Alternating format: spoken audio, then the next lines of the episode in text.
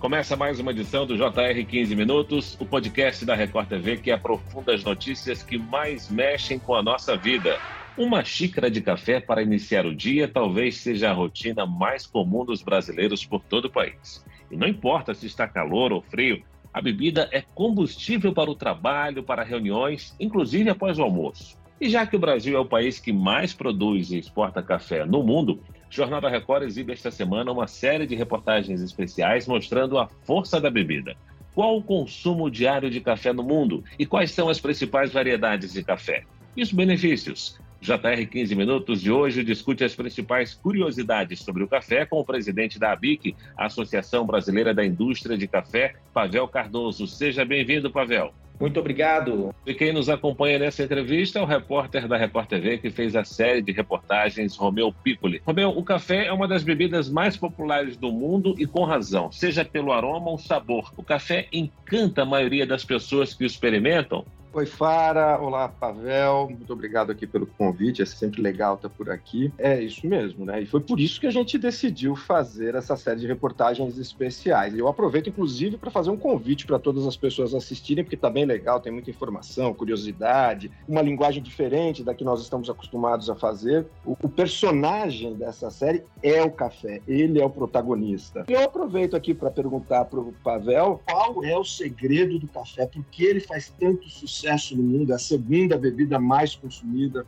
Vejamos, 98% dos lares brasileiros consomem café. Não por outro motivo, mas o café faz parte do dia a dia do brasileiro, desde a primeira refeição até a última. O café reúne, o café anima, o café agita, o café motiva, o café está diretamente associado à prática de atividades físicas e, portanto, a benefícios à nossa saúde. Então, por esses tantos motivos, nós podemos entender o café como um produto que já presente em 98% dos lares brasileiros, faz parte da vida do cidadão no seu dia, nos mais diversos momentos, dentro e fora do lar. Pavel, entre os mais de 10 bilhões de quilos de café produzidos por ano em todo o planeta, cerca de 30% nascem nas nossas terras. O Brasil seria aí o maior produtor mundial? O Brasil é de longe o maior produtor mundial. Em sacas, nós temos uma produção mundial girando entre 167 e 169 milhões de sacas. E o Brasil, com o volume produzido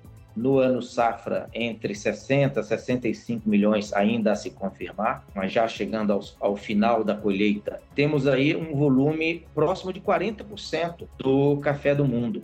Isso quando a gente fala de produção, mas nós temos um caminho longo pela frente para agregar valor ao café brasileiro. Por que nós fazemos essa provocação? Se somos o maior produtor mundial, de longe, uma potência do café, como nós gostamos de definir, somos o segundo maior consumidor mundial, atrás apenas dos Estados Unidos, em algo em torno de 4 milhões e 900 mil sacas a menos que os Estados Unidos consomem. Quando a gente trata esses números em valores, em dólares, nós vemos a participação do Brasil ter um decréscimo de natureza importante em volumes embarcados, ou seja, cafés em sacas que saem do Brasil. 29% é a participação mundial brasileira, mas quando a gente fala do PIB do café, o Brasil cai para 16%. Note que Suíça e Alemanha, que não plantam um pé de café, representam respectivamente 8 e 9% desse PIB do café mundial. A Colômbia é algo em torno de 8%, com uma produção seis vezes menor que a do Brasil. Ora, se somos o maior país produtor de café, com mais de 37, vamos colocar um número redondo, 40% do café do mundo, como nós caímos a nossa participação do PIB para 16%? A resposta está diretamente ligada a uma valorização maior dos nossos cafés. Temos uma previsão de que haverá um impacto positivo do café brasileiro nas próximas três safras. Então, se a qualidade da indústria, o Brasil consome, a nossa indústria consome 33, 37% da nossa produção. Ela já se preocupa com a, qualidade. Nesse ambiente regulamentado, o aumento da regra da qualidade será mais veloz. Em 89, estávamos ali, quando da criação do selo de pureza da BIC, com o consumo per capita chegando a 2 quilos por habitante. E uma fraude superior a 30%. Com esse programa de qualidade da BIC lançado lá em 89 e divulgado para todo o país, nós tivemos uma elevação desse consumo per capita, no torrado moído chegando a quase 4,8 quilos em dados de 2022. E se a gente falar e comparar com os outros países mundo afora que utilizam essa métrica pelo café cru, nós temos um consumo per capita Brasil de quase 6 quilos, 5,98, quase 6 quilos por habitante ano. E essa fraude, que era de 30%, reduziu para menos de 1%. O Brasil, como indústria nacional, é o principal cliente do nosso produtor. Quase 37% da nossa lavoura fica aqui, é consumido pelo nosso brasileiro. Mas a percepção de valor lá fora precisa aumentar. A gente sabe que Minas Gerais é o maior produtor, mas outros cinco estados têm plantações expressivas. Agora explica como é que é o processo de produção do café, quais são as etapas? A etapa começa com o produtor, que planta o café, cultiva ele esperando as chuvas. Primeiro vem a parte da florada, que acontece justamente agora entre setembro e outubro. Depois dessa florada, o grão ganha sua maturação e no ano seguinte ele é colhido. Depois de colhido, ele é secado, ele é selecionado pelos produtores, encaminhado para as nossas indústrias. As indústrias fazem o processo da torra, da moagem, do empacotamento e então se valem do trade, da distribuição dos supermercados brasileiros até chegar à mesa do consumidor. Ô Pavel, você citou que nós tínhamos cerca de 30% de fraude, caiu para 1%. Eu queria que você explicasse melhor, por favor, o que é essa fraude no café. Essa fraude ela é motivada, é, a BIC coibiu e coíbe isso em defesa da qualidade, ela é motivada diretamente pela inserção de produtos inerentes à própria lavoura, cascas, paus, pedras, sedimentos, ou outros ingredientes que não compõem a cadeia café, não é da própria planta, com adição de diversos outros produtos, eu diria que são relativos a outras categorias de produtos é, e, portanto, considerados impurezas. E aí são vários: milho, triguilho, centeio, é, açaí, uma série de outros produtos que fazem o custo da bebida descer brutalmente, porque o café é um produto mais caro, e é levado de maneira criminosa, fraudulenta para o consumidor. Como o consumidor faz para não cair nessa fraude? O consumidor ele não consegue chegar no supermercado e buscar aquele pacote e fazer uma análise físico-química, microbiológica para então consumir esse café. Isso seria impraticável e impossível de cada consumidor fazer isso. Por isso existe a Associação Brasileira das Indústrias de Café, a BIC é uma entidade das indústrias que existe há 50 anos e há mais de 33 criou seus programas de qualidade para exatamente dar ao consumidor a segurança alimentar do café que está nas prateleiras. O Pavel, por falar nisso, o Brasil exportou cerca de 2 milhões e 200 mil toneladas, equivalente a 39,4 milhões de sacas de café no ano passado, com embarques para 145 países, destaques destinos dos Estados Unidos e Alemanha. Essa cultura representa uma importante receita para as famílias com empregos de mão de obra, não só na produção, mas em todo o processo industrial e comercial? Sem dúvida, são mais de 8 milhões e meio de empregos diretos e indiretos que toda a cadeia café gera para o Brasil. E essa exportação em 2022, como você bem mencionou, representou uma receita recorde de mais de 9,2 bilhões de dólares para o nosso país na cadeia café. A distribuição disso, eu diria ainda de maneira incipiente, é representado pela indústria nacional, que exportou muito pouco desse volume, pouco mais de 20 milhões de dólares. Na sequência, os solúveis, que tem uma grande participação, e aí sim temos uma exportação de produto de valor agregado alto para mais de 97 países. A BIX faz um trabalho excepcional. Foram quase 700 milhões de dólares em solúvel, na exportação de solúvel, e os nossos cafés verdes produzidos pelos nossos produtores, boa parte, 20% deles certificados, cafés premium, cafés de excelente qualidade, mas representaram em forma de exportação de café verde 8,5 bilhões de dólares. Ô Pavel, é, durante essa série, durante as nossas gravações, a gente conversou com muita gente do mercado e é meio que unânime que historicamente o brasileiro consumiu o café entre aspas ruim, o bom acabava indo para fora. Mas isso está mudando tanto para o consumidor brasileiro, o consumidor brasileiro está começando a, a, entender de café, está começando a procurar cafés, cafés especiais, quanto o produtor estão produzindo mais cafés especiais, inclusive para o mercado interno. É isso? Esse estereótipo é verdade, ele, ele ainda existe permeia na cabeça do consumidor.